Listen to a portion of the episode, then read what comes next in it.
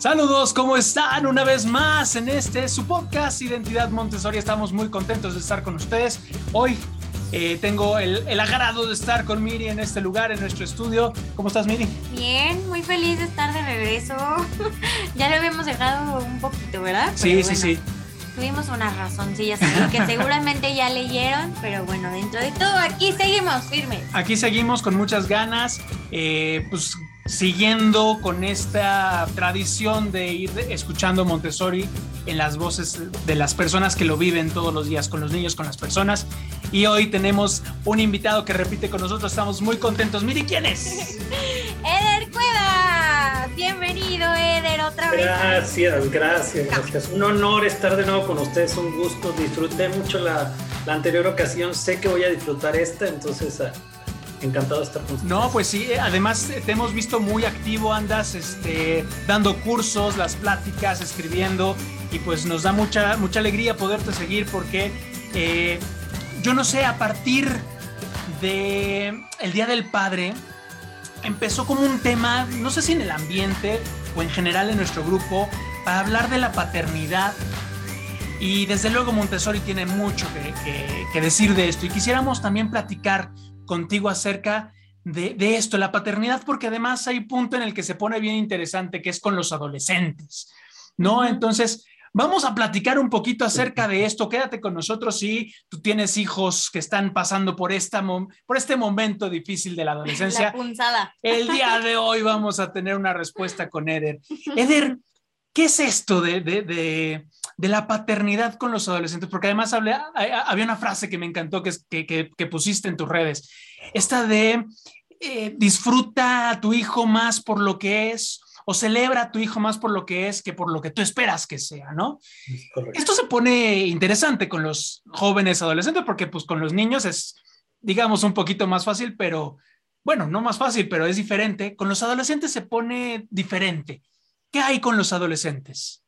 Sí, es, es, es en efecto diferente, es, es retador, es- esa es la palabra, ¿verdad? Es, bastante desafiante, pero siento que lo desafiante tiene que ver más bien por el desconocimiento, o sea, proviene por un desconocimiento de la etapa y cuando nosotros no conocemos, es, es muy complicado poder hacerlo lo que corresponda.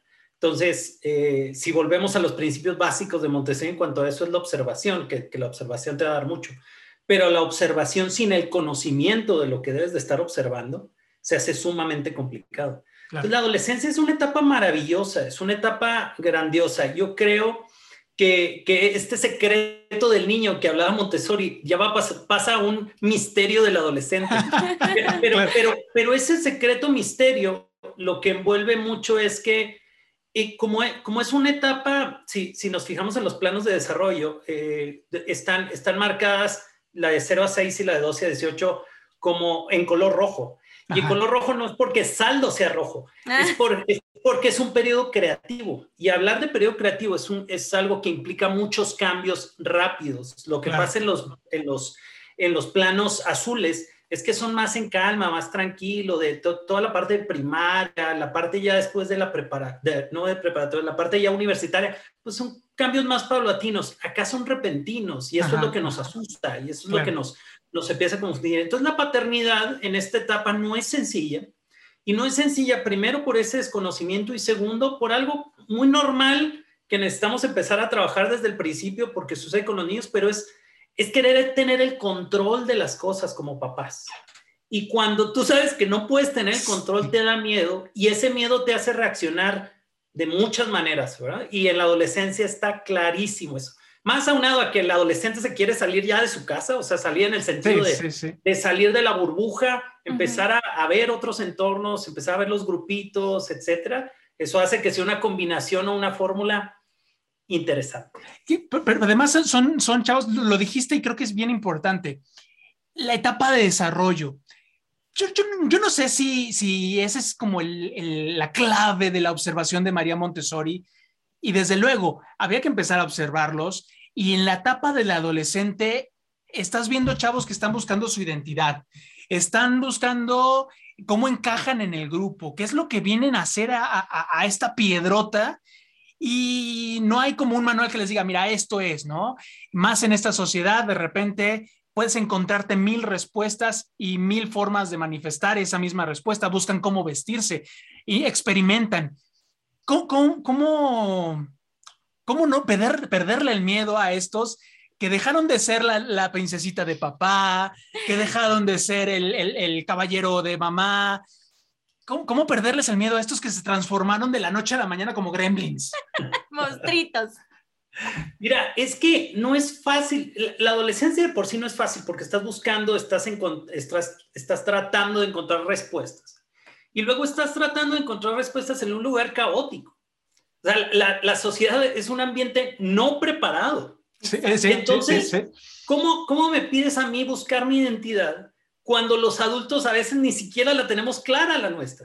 ¿Cómo pedimos que haya orden en ti cuando la sociedad no está ordenada? Entonces es como, me la pones bien difícil como adolescente, ¿verdad? O sea, dime por dónde y me estás diciendo, pues es que tienes que, tienes que ser buena persona, ok, ¿Y, y cuáles son los modelos de buena persona? Oye, es que tiene, ¿y, y cómo le hago si no hay, eh, el adulto que lo confronta tiene que ser un modelo en ese sentido. Y, y estos, y, y, esta parte de, de, la paternidad en esta etapa, la maternidad en esta etapa, eh, es, es, es, es realmente una, creo que una, un volver otra vez a vivir la propia adolescencia. Y eso también hace que sea duro. O sea, es, es, tratar de encontrar cosas que tú dices, esto me dolió y no quiero que le pase. Pues va a vivir sus propias batallas, va a vivir sus propias cosas. Entonces, no es la misma adolescencia ni en los mismos tiempos. Son tiempos diferentes al que vivimos nosotros y vivimos con mucho miedo a que el adolescente se vaya a equivocar, vaya a caer en cosas que sean complicadas o desafíos o, tentaciones, digámoslo, eh, pero, pero las tiene que vivir, porque es la manera en que crecemos, es la manera en que esos mismos desafíos nos van a hacer mejores personas. Y esta, y esta adolescencia en realidad no, no le tenga miedo porque no es como, no es como si echa, parece, pero no lo es, créanme que no lo es. Parece que echaran todo lo de atrás, todo lo que estuvimos educando y ayudando y dices tú, ¿dónde quedó eso? Ahí está, ahí está. Nomás que, Escondido. que es como, es como el humo, es como esta parte que no te deja ver, pero ahí está. O sea, cuando realmente lo aplican ellos y cuando les da la responsabilidad, ellos lo honran. Claro. Claro. Ay, no, pues qué padre. Oye, fíjate que el otro día estaba platicando con, con, un amigo que no fue a un sistema tradicional y yo creo que esta cuestión surge mucho para las personas que, que sus hijos salen de Montessori y pasan como a un sistema tradicional, ¿no? Y justo es en esta parte de la adolescencia cuando nosotros salimos de la primaria alta, taller 2 y pasamos a la secundaria, me decía mi amigo, pero ¿cómo? O sea, ¿cómo le hacen los Montessoris para adaptarse al sistema tradicional? ¿Siguen cargando con su material?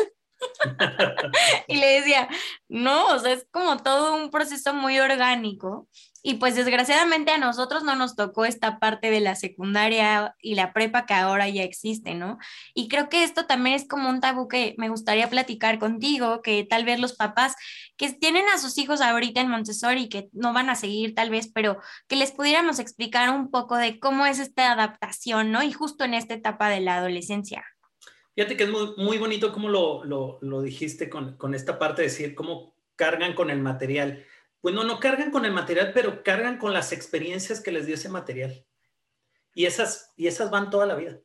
Y entonces cuando hablamos de, de, dónde van, qué es lo que van a hacer, qué es lo que va a pasar, es impresionante, pero ahí están las habilidades. Justo hoy hablaba con una mamá que estaba pidiendo informes aquí en el, en, el colegio y me decía, bueno, pero ¿qué es lo diferente? O sea, ¿por, qué, ¿por qué dirías tú que es importante? Y, y, esta parte a mí me apasiona porque, porque realmente... Eh, ya, ya empiezas a ver como qué es lo diferente, qué es lo distintivo. Eh, son, son personas, eh, el, perfil, lo, hemos hablado en la anterior ocasión, el, perfil de Montessori es un perfil muy interesante porque la, metodología per se te da aspectos muy difíciles de encontrar en la parte tradicional, desde la, desde la parte de elección, pero, pero hay algo en lo particular que me quiero centrar, es el hecho de que no se les cierra el mundo.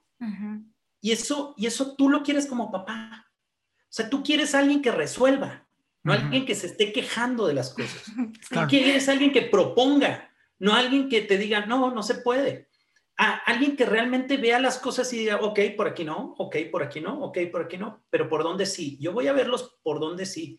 Y es una perseverancia que ya traen mucho, creo yo, por el, por el sistema, evidentemente, pero mucho por el material. Esta, esta parte que hemos hablado de control de error, esta parte de, de, de, cómo lo puedo hacer por mí mismo y el hacer por mí mismo te da toda esta connotación. Ahora, eh, eh, cuando, cuando pasas, hay las dos cosas, ¿verdad? Cuando pasas de ser Montessori a, una, una secundaria tradicional o una prepa tradicional, se van a dar cuenta de que aún y cuando se adaptan fácilmente, y lo puedo decir con, con, toda la experiencia que he visto, fácilmente se adaptan al sistema. No, sé, no es que sea sencillo, pero, pero, se, pero se adaptan, ¿verdad? Y, y, van a tratar de dar más de lo que ocasionalmente está, porque la parte tradicional lo que te dice es cúmpleme hasta aquí.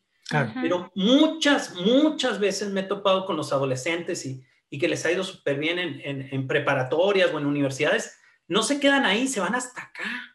Sí, porque, Porque, porque no es algo que te estoy pidiendo, que te está pidiendo alguien de fuera, es algo que te está pidiendo alguien de adentro. Tú mismo te estás diciendo, no, no, no, es que, es que puede ser también esto y esto y esto.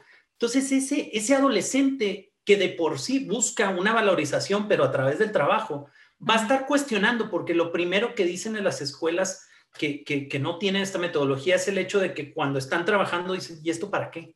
Ajá, exacto. Eso es importante. Pero entonces cuando metodológicamente en Montessori tú dices, aquí te estoy dando, te estoy dando el trabajo real, no el trabajo de que, de que entretienes, sino el trabajo que desarrolla, el trabajo que realmente tú observas, que tuvo un porqué, un significado eso cambia totalmente la connotación, cambia el interés y por ende cambia el resultado. Claro. Y, además lo dices así, y déjame tomarlo desde ahí, la parte real, porque es cierto, yo recuerdo en la secundaria los ejemplos de, matemáticas, ¿no? Un tren que viaja de Múnich a no sé dónde, a tantos, y ¿cuándo me voy a meter en un tren y cuándo me voy a preocupar por, por entender las matemáticas desde ese lado?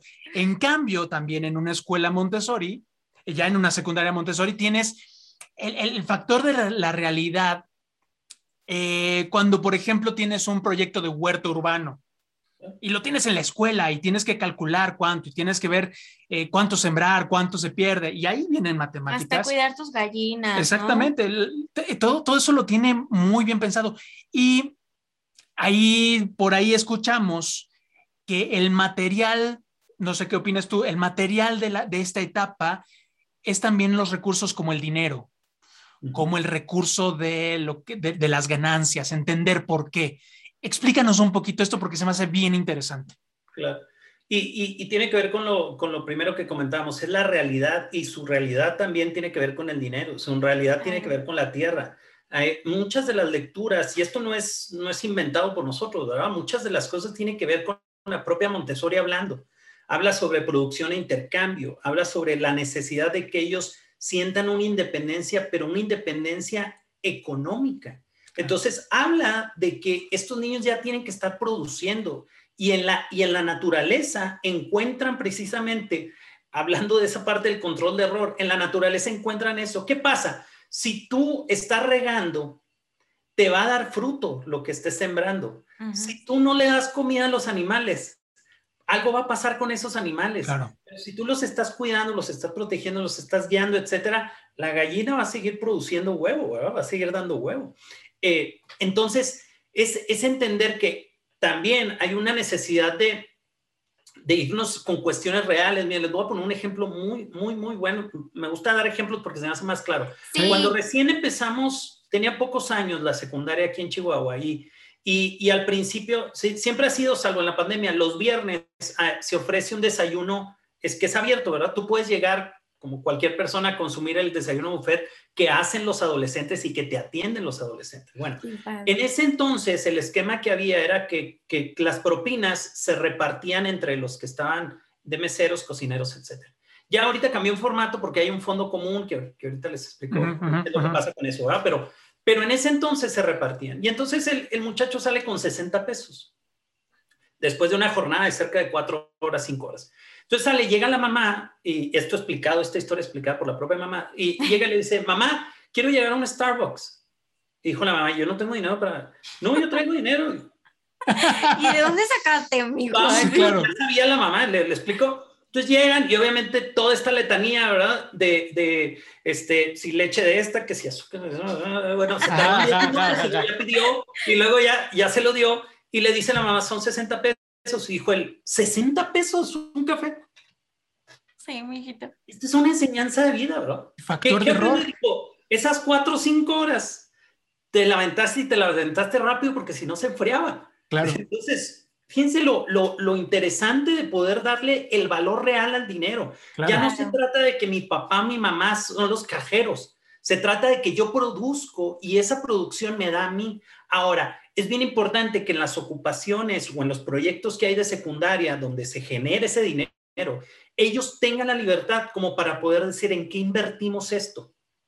Si le invertimos en otras cosas para que nos haga producir más, o si le invertimos en mejoras, en mantenimiento, etcétera, o si lo gastamos en alguna otra cosa. Y esto es verdaderamente, esta independencia es lo que les va a dar. O sea, imagínense, a, mí siempre, yo, yo siempre he tenido en la mente y me gusta mucho traducir esto, tanto la parte de los, eh, de los ambientes como lo que pasa en la comunidad de adolescentes. Y creo que, eh, mire, lo rescataba la vez anterior, son laboratorios de vida. Pero entonces los laboratorios de vida, ¿qué son? Te tienen que generar lo que es la vida en realidad. Claro, claro. Te puede generar un proyecto que tú digas, este, si vas en, un camión a quién sabe cuántos kilómetros por hora y puedes hacer, o sea, son cosas que tienen claramente, a ver, varios proyectos aquí han sido en el creadero de peces que tenemos, es cuánto espacio necesitamos para poder tener otro tanque de esas dimensiones, cuánto volumen de agua te vas a gastar, cuánto, esas son matemáticas aplicadas, esa es la parte de la física, esa es la parte de las inversiones, de la microeconomía, microeconomía claro. es una parte real de los adolescentes, no es una parte ficticia, porque lo ficticio, ¿sabes qué?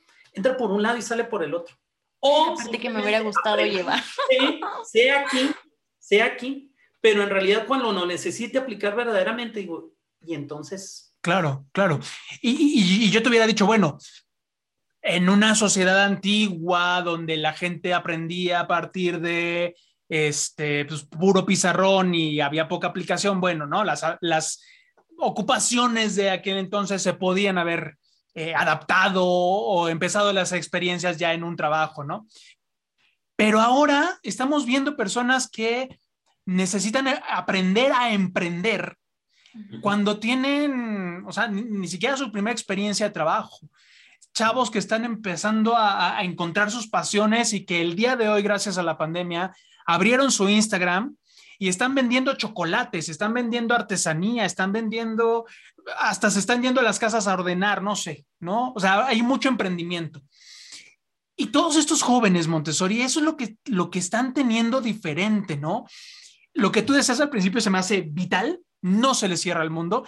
Quien que haya visto la presentación del Dios sin manos o la línea del tiempo, se le va a poder cerrar el mundo sabiendo que tiene una educación cósmica a su, a su disposición, ¿no?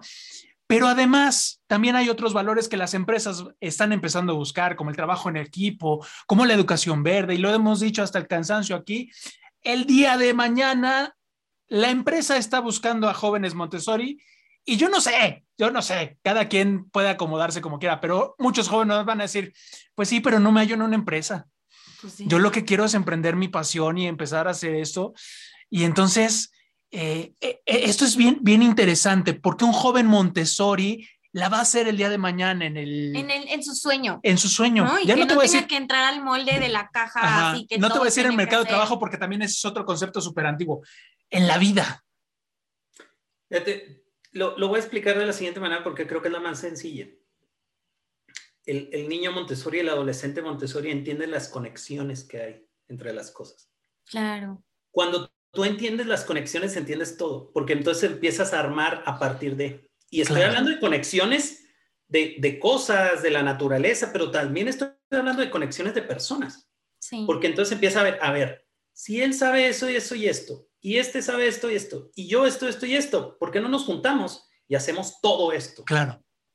Ahí es donde, donde está el emprendimiento también, porque la conexión es es esta capacidad maravillosa de juntar la experiencia con las habilidades. Y es, si no tienes experiencia, si no tienes habilidades y nada más tienes conocimiento, no quiere decir que no sea bueno el conocimiento, si nada más tienes conocimiento, pero no sabes cómo conectarlo, estás perdido. Si nada más tienes conocimiento, pero no tienes las habilidades para desarrollar ese conocimiento o, o aplicarlo, estás perdido.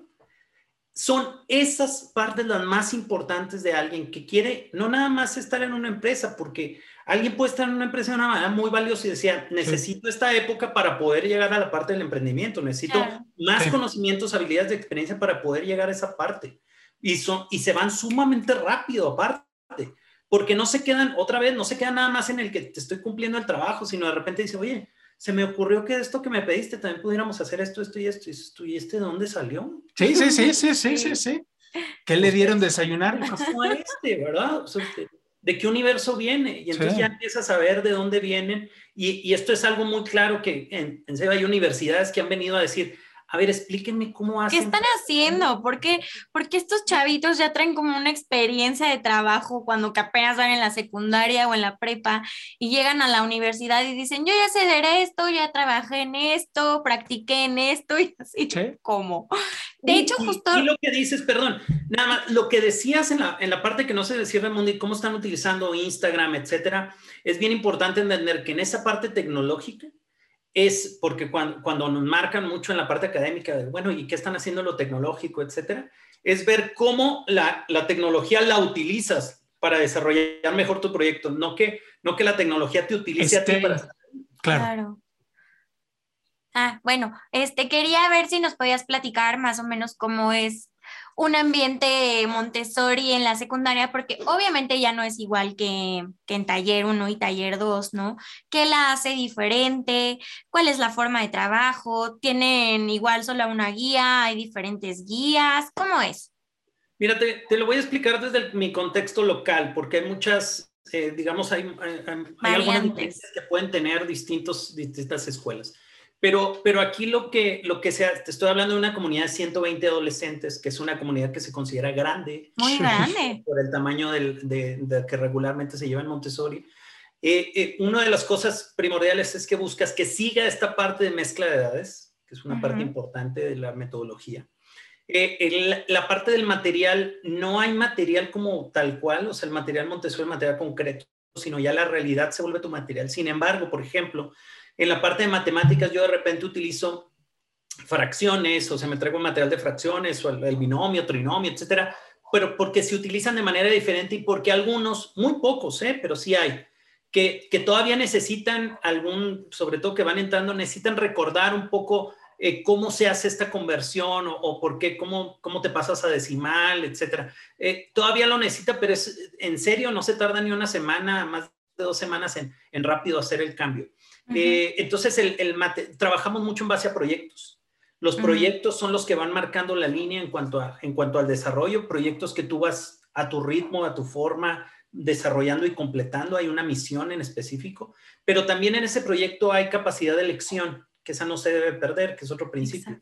Yo decido cómo presento esto, yo decido de, estas, de estas áreas que me está planteando un proyecto, por ejemplo, si estamos hablando del renacimiento, a lo mejor yo me quiero concentrar en la parte de la vestimenta en esa época. Y, mis compañeros, algunos otros se quieren ver acerca de qué pasaba con las cuestiones del arte o los mercaderes o qué pasaba con, la cuestión matemática en esa parte. Y es cuando empiezas a vincular las áreas.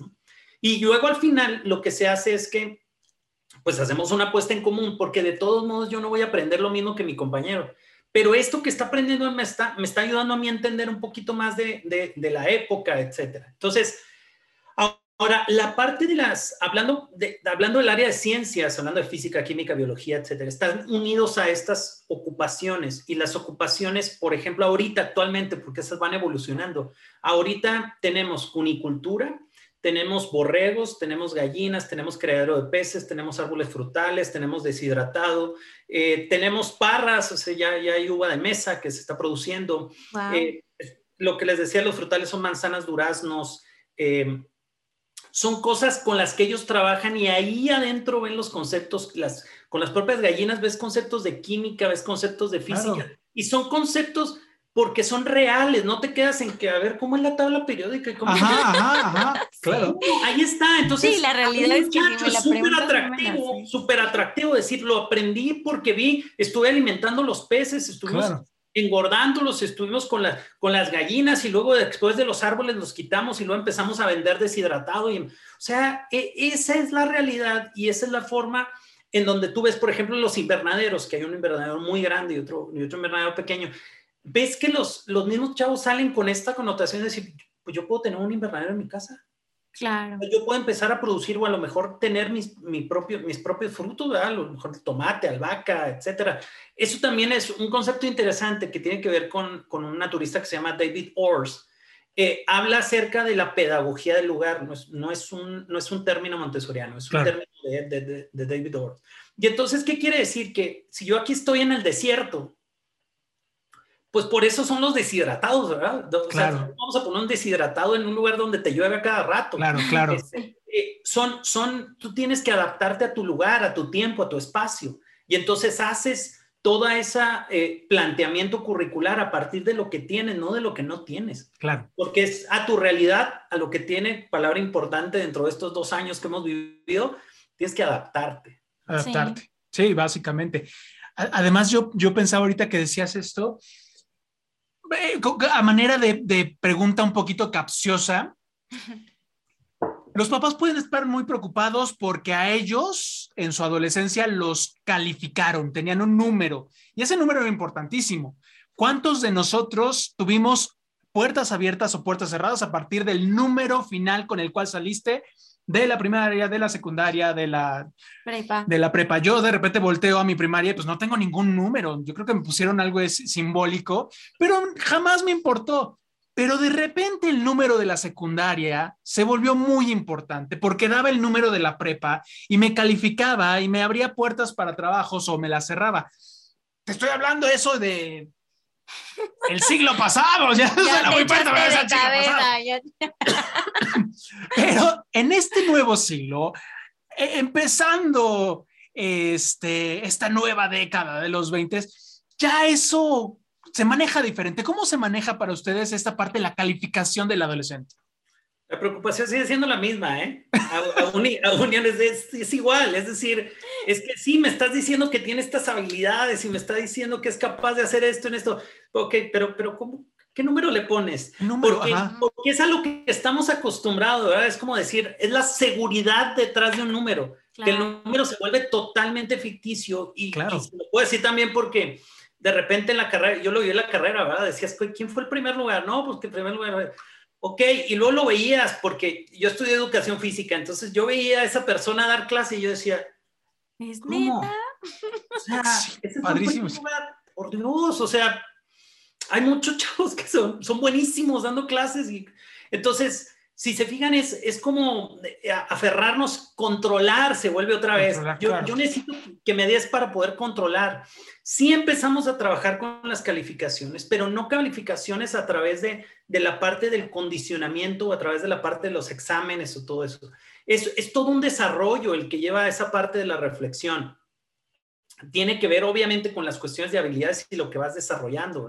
A los papás les sigue dando, eh, eh, les sigue dando, hay una necesidad de eso, pero nosotros lo enganchamos o lo tomamos más por la parte de tener entrevistas. Hay un asesor por cada 10, 12, 12 chavos, que es como su director de carrera y va platicando con esta familia acerca de cuál es la evolución y todo eso. Y algo que cambia de las entrevistas ordinarias que vemos en casa de niños o taller, es que quien da estas entrevistas es el adolescente. Ok. Yo voy así, he batallado en esto. Esa entrevista la da a sus papás y la da a su asesor. Entonces, fíjese, para llegar a esta madurez o para llegar a esta parte, ya es una evolución, ¿verdad? Entonces, decir, estoy batallando con esto y con esto. Ok, ¿Y en qué necesitas ayuda? No, pues creo que es por aquí, por aquí. Ya, ¿por qué? Porque ya es tu responsabilidad, adolescente, ¿verdad? Ya eres tú. Hay muchos cambios, evidentemente, en la parte cerebral, hay muchos cambios en la parte hormonal, etcétera, pero eso no puede ser un pretexto para que no.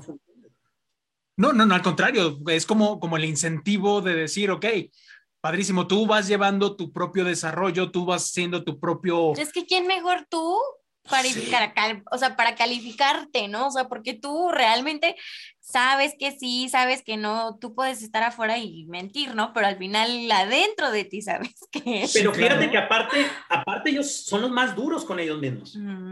Te das cuenta que ellos son los primeros que te dicen, Pues no, yo creo que... Híjole, aquí no. Wow, o sea, la verdad, y vas a encontrar de todo, ¿verdad? Pero, pero por lo regular tienden a ser bastante objetivos, porque acuérdense que es una edad de, es una edad de crítica hacia afuera, pero lo que, lo que da hacia afuera es tres veces la autocrítica que se dan ellos. Lo que tú estás diciendo a ellos, repítelo, él lo repite tres veces hacia adentro, entonces hay que tener cuidado también en el lenguaje que usamos con ellos.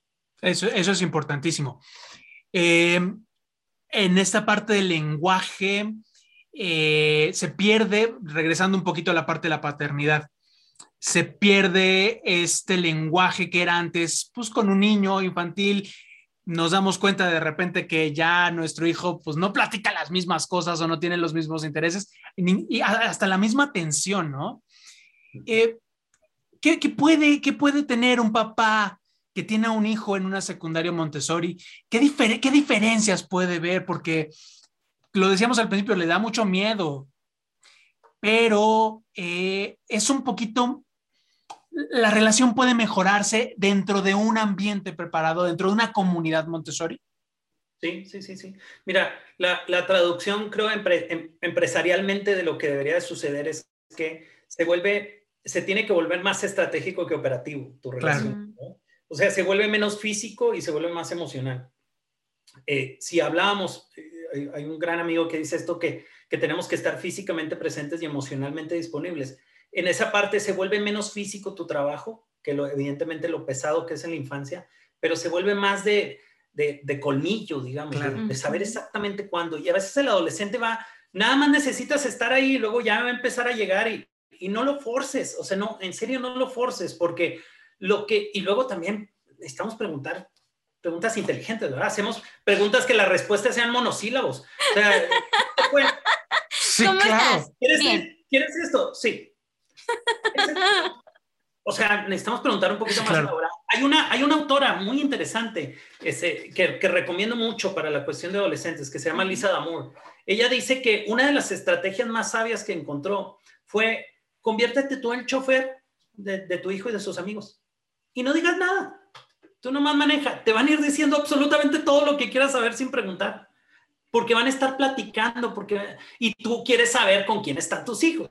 Pero necesitas ser muy inteligente, no, no puedes forzar algo, ¿verdad? Y lo otro, a manera de tip en esta relación con, con los hijos, es que los hijos necesitan una relación hombro a hombro. Eh, este, esta relación hombro a hombro es que cuando tú pides lavar trastes o cuando tú pides ayudar en el jardín, o ponte a hacerlo con él o con ella.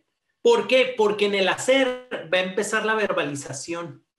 En el hacer va a empezar el decir, oye, ¿cómo te has sentido con esto? No, pues mira que entonces no se dan cuenta porque están haciendo y empiezan a soltar. Es un proceso emocional que, que, empieza a generar procesos lingüísticos y va a salir ahí una conexión, aparte de que va a crear una conexión contigo, va a crear también esa información que tú necesitas para saber cómo está, lejos de forzar y necesito que me digas cómo estás. Pues, claro. No, y a veces los adolescentes pensamos que es mucho más complejo, repito, porque es un desconocimiento, pero es como si como si fueran una piñata con un niño de tres años. ¿Qué es lo que pasa? Estás platicando tú con los demás adultos y, y el niño se va y empieza a jugar, pero regresa a los diez minutos y luego se va y lo regresa. Ese es un adolescente. Sí. El adolescente se va porque tiene que explorar y luego regresa. Uno de los conceptos bien importantes que, que hace Lisa Damour, que a mí me encantó porque es un muy buen ejemplo, dice que el adolescente es como si, si entrara en una piscina o en una alberca. La sociedad es el agua en donde quiere estar nadando y quiere estar experimentando, pero tú como papás y como familia eres la canaleta, eres el contenedor, eres a donde llega y... El salvavidas, ¿no? Y luego se va otra vez y luego tiene que llegar y da descansa y todo. Tú eres esta persona. El adolescente va a querer estar en la sociedad, sí, pero necesita regresar contigo para agarrar aire. Claro. Sí. Y también está esta parte que creo que es difícil para los papás porque dicen, uy, es que cómo tengo que ser, bueno, me convierto en su amigo, ¿no? Ajá. Y creo que esa parte no debería, bueno, no sé, no sé por qué no tengo hijos, pero no, debería. O no sé hasta qué punto sí, hasta qué punto no, ¿no? Mira, la explicación más sencilla que yo he encontrado es decir, no puedes convertirte en, su amigo porque si no, entonces lo vas a dejar huérfano porque no va a tener padre. y, y, la claridad tiene que ver con el hecho de que nos, fíjate que cada vez encuentro más difícil esto, pero es que al adulto se le complica decirle que no. y decimos, es que, tiene tenemos que tener buena relación y todo, pero la verdad a veces no. Y, y para esto hay, una, hay, hay, un, hay, unos conceptos que les quiero regalar que utilizamos mucho aquí en el colegio y es, sí. hay tres cosas, ¿no? Creo que es en la vida, pero con la, los adolescentes tiene que estar más claro. Primero, hay cosas que el adolescente opina y decide. Perfecto. Ajá. Segundo, hay cosas que el adolescente opina, pero no decide. Ajá. Y tercero, hay cosas que ni opina ni decide. Y decide. Sí. Toda la parte del desarrollo tiene que haber esos tres momentos. Si tú te vas al que ni opina ni decide, estás controlando absolutamente todo y estás haciendo una parte autoritaria que no te va a llevar a ningún lado o te va a crear codependencia toda la vida. Segundo, la parte de, de, del poder tener opinión, del poder decir, oye, esto no me gusta, esto no me gusta, oye, mejor quisiera ir a tal lado, etcétera. Y también tener la, la, parte de decir, ok, te, a, ¿qué, ¿qué, quisieras que hagamos? ¿Qué, ¿Qué parte? Recibo tu opinión y hacemos lo que tú digas también, pero tiene que haber un balance, no es una claro. sola cosa decir, este día todo va a ser que sí. Hay una película que, que acabo de ver de eso. Este día todo va a ser que sí. Pues es una tontería, ¿no? Claro, ¿Sí? claro. Pero nos está costando a los adultos la autoridad. Y esa palabra está mal entendida. ¿no? Es, no, la autoridad no quiere decir que no siempre. Quiere decir que sí y que no cuando corresponda a cada uno de claro. ellos. Y ahí, y ahí hay una respuesta también trabajada que eh, en Montessori se habla mucho de, de, este establecer los límites, como dice Miri. O sea, la, los límites es todo el, todo el arte de respetar, pero también marcar los límites de la piscina de la que tú hablas, ¿no? Uh -huh. Y qué es lo que pasa si te sales de la piscina, eh, hasta dónde tú tienes que ir conquistando la responsabilidad, porque además esa es una pedagogía bien importante la conquista de, de, las responsabilidades, de él, ahora puedo hacer esto, ahora ya me gané la posibilidad de opinar en este tipo de cosas. Y no sé si de repente en la adolescencia esto le empieza a poner más miedo a los papás, porque poner un límite es pelearse, es discutir, y además los jóvenes se han convertido también en detectores de incongruencias que si vienen de atrás, ahora sí te lo responden. Ah, bueno, sí. Totalmente. Y, y, fíjate, te voy a poner un ejemplo de eso que estás diciendo, porque es, es, muy claro el hecho de que, por un lado, yo puedo tener dos hijos, no sé, te, tengo dos hijos, y a uno yo le puedo soltar las llaves del carro, le puedo soltar las llaves del carro a los 13, y hay otro que a su hermano a los 40 todavía me la pienso, porque, porque realmente son diferentes y tienes que honrar las responsabilidades claro. de cada uno. Y lo otro es que ahorita que, que decías de poner el límite, en la adolescencia es una época en donde tienen que conveniarse los límites. Porque cuando viene del adolescente, viene una responsabilidad mayor, claro, viene dos claro. veces más fuerte. No me lo puso mi papá, me lo puse yo. Claro. Entonces ya aquí te está, con, contra quién o de quién es la palabra, es tuya, no es, no es mía. No estoy quedando mal con, con mi papá, aunque sí lo sea también, pero estoy quedando sí. mal primero conmigo. Sí, y claro. eso puede un montón. Claro. Entonces, claro. eres tú quien me va a decir, tú adolescente, eres quien me va a decir hasta dónde te voy a dejar. Si quedamos que a las 10, si tú llegaste a las 10, alguna vez que me preguntes que a las 11, ¿tú qué crees que va a pasar? Claro, Probablemente claro, te voy claro. dejar porque ya sé que respondes. Claro. Sí. Y, y, si hay un momento en el que tu palabra vale y en el que tu palabra es este como la firma dada, pues es en la adolescencia. ¿eh? Para, para, para ellos es un momento donde en, esta, en este trabajo de identidad no puedes disolverla un poquito faltando a tu palabra. No, ¿quieres libertad? Perfecto, nada más que viene acompañada de otra palabrita que se llama responsabilidad. Claro. Pues yo no tengo ningún problema por darte la, la libertad, siempre y cuando venga esta otra. Claro. Porque si no, entonces este libertinaje no va a llevar absolutamente a ningún lado para ti. Y si yo sigo siendo, y voy a seguir siendo tu papá, y yo soy responsable de ti y yo sé que, tiene que tengo que llevarte por el mejor camino posible, pues tiene que ser de esta forma. Y yo creo que en el fondo los papás, fíjense bien con esto, porque se me hace muy importante, los papás necesitamos educar a nuestros hijos no en lo fácil de que decidan entre lo bueno y lo malo, sino que entre decidan de lo bueno lo mejor. Ese debe ser mi enfoque como papá, porque lo bueno y lo malo está sencillo. Claro. Pero que decida de lo bueno lo mejor, esa es mi meta. Es decir, tú, pero ¿cómo van a llegar a este decidir de lo bueno lo mejor? Eligiendo. Porque si no tienen esta capacidad de elección, ¿cómo voy a, cómo voy a, a, a perfeccionar o, o, esta, o, esta, parte que decimos de, de, de, modificar, digamos, la, la, capacidad de elección si nunca tuve elección? ¿Cómo podemos refinar? Si hablamos en la parte de los 0 a 6 del refinamiento de los sentidos, aquí es el refinamiento de la conciencia. Claro, claro. Sí. Sí, sí, sí. Está, está muy fuerte y bueno, se nos está acabando el tiempo, este, pero antes, antes de pedirte un, un mensaje final, eh, Miri, ¿tú con qué te quedarías? Me encantó esta parte del adolescente y la alberca. claro. ¿No? Es... O sea, creo que es un ejemplo súper padre que los papás pueden aplicar así muy bien, o sea, sabiendo que los hijos siempre van a regresar que está la parte de la libertad con las consecuencias. Y bueno, también yo creo que si vienen de, de, Montessori no es como tan difícil de aplicar porque ya traen como este concepto un poco más trabajado de consecuencias y límites. No sé, me equivocaré tal vez, no lo sé, pero creo que ya viene un poco más trabajado. Pues sí. Y no hay como tanta dificultad, pero sí creo que es una etapa importante en la que los, los chicos tienen que, que, salir y pues sí, es prueba y error otra vez, ¿no? Pero que están ahí los papás siempre como para contenerlos y, y así cuidarlos. Es, así es. Eder, un, un, mensaje final para los papás que nos están, nos están oyendo. Eh, tal vez algún joven que también está por ahí escuchándonos, que ¿Qué podemos dejarles ahora ya en este tiempo? ¿Cuál es, ¿Cuál es la misión que tenemos en este momento como padres jóvenes? En esto que tú decías, el entendimiento, el, el, el, el, acercarnos unos a otros, porque creo que ya no estamos en una sociedad que te pueda darse el lujo de, de perder a estos jóvenes en la adolescencia. Uh -huh. Mira, yo, yo empecé la reflexión con, con una cita de la doctora de, de de educación y paz. Y esta cita para mí siempre me, me, ha simbrado, esa es la palabra, no, no tiene otra connotación.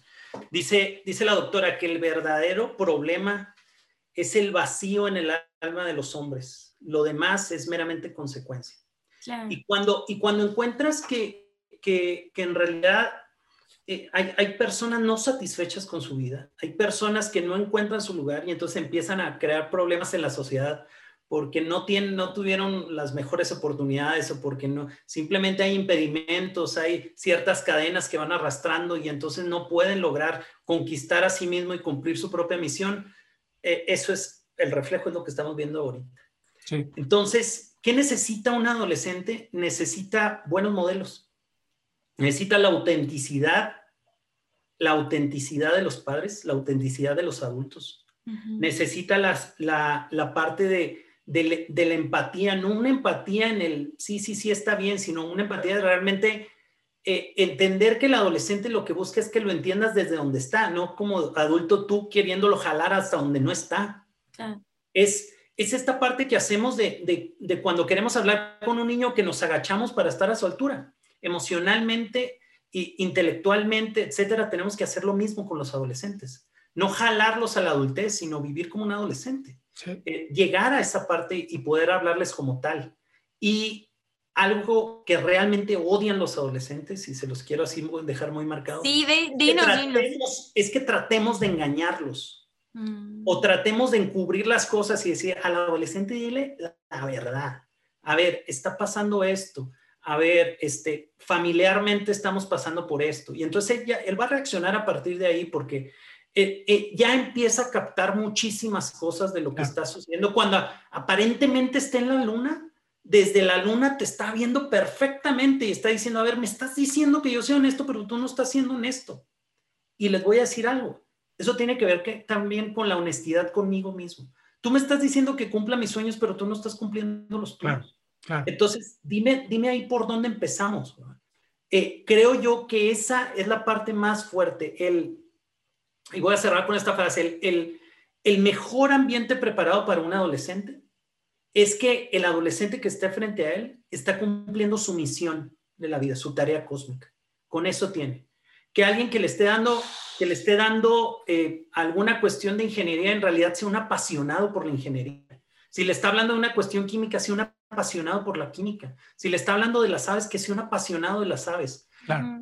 Y que la, el adulto que esté frente a adolescente sea alguien que esté enamorado de la vida, porque Claro. entonces le va a enseñar que esto vale la pena vivirlo. Claro. Que la adolescencia es una etapa y que él está llamado a hacer cosas grandes, pero necesita un, un acompañamiento para poder lograr. Claro.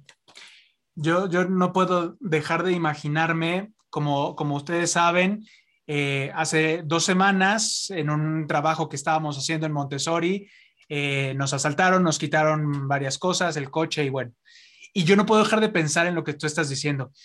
Eh, la empatía con las personas que, que, que, hicieron esto. Eh, no, mm, desde luego no tuvieron la oportunidad que nosotros tuvimos de, de tener la educación. Uh -huh. Por lo tanto, si tenemos la herramienta, si socialmente sabemos que un niño Montessori es incapaz de, de, de pensar en atajos, sociales, de pensar que haciendo daño a otra persona pueden hacer, pueden salir adelante. Es nuestra responsabilidad como exalumnos, como maestros, como personas que conocimos y que estamos metidos en el método, que más personas lo conozcan y que llegue a más personas y que más niños tengan este, esta, oportunidad. Esta, esta oportunidad del ambiente preparado, de lo que se vive en, el, en, en un ambiente Montessori. Entonces, en verdad, lo que nos toca es que más personas lo conozcan para que haya más ciudadanos del mundo. Para que haya más ciudadanos del mundo. No lo pude haber dicho mejor, Miri. lo cerraste perfecto. Para que haya más ciudadanos del mundo, porque los ciudadanos del mundo no, no, no buscan atajos. Eder, muchísimas gracias. Muchas gracias. Un abrazo grande, gracias a ustedes y, y, y lo que están haciendo en realidad va abonando para eso. Eh, lo que están haciendo está creando una conciencia diferente y creo que a veces vemos lo que aparentemente es retrocesos o dificultades, pero asoma muchas oportunidades es. de que van a venir cosas diferentes, son impulsos, ¿verdad? Son como pequeñas renuncias que tienes que hacer para Exacto. poder lograr otros estatus donde necesitas estar. Y nos enseñaron a y por favor cuenten conmigo para muchas gracias. gracias. muchas gracias nos Muchas enseñaron gracias. a adaptarnos y justamente eso es lo que lo que agradecemos muchísimo de haber estado en un ambiente Montessori la gracia y la cortesía el amor por los otros el trabajo en equipo y el saber que siempre hay un mañana para seguir haciendo las cosas mejor de lo que estamos haciendo. Gracias a todos los que nos están escuchando en compartan, este podcast. Compartan. compartan, métanse a la página, nos ayudan muchísimo viendo este, los podcasts, compartiendo. Tenemos una sorpresa para el 15 que luego les vamos diciendo. Y no dejen de estar escuchándonos la próxima semana en este podcast Identidad Montessori. Hasta la próxima. Bye.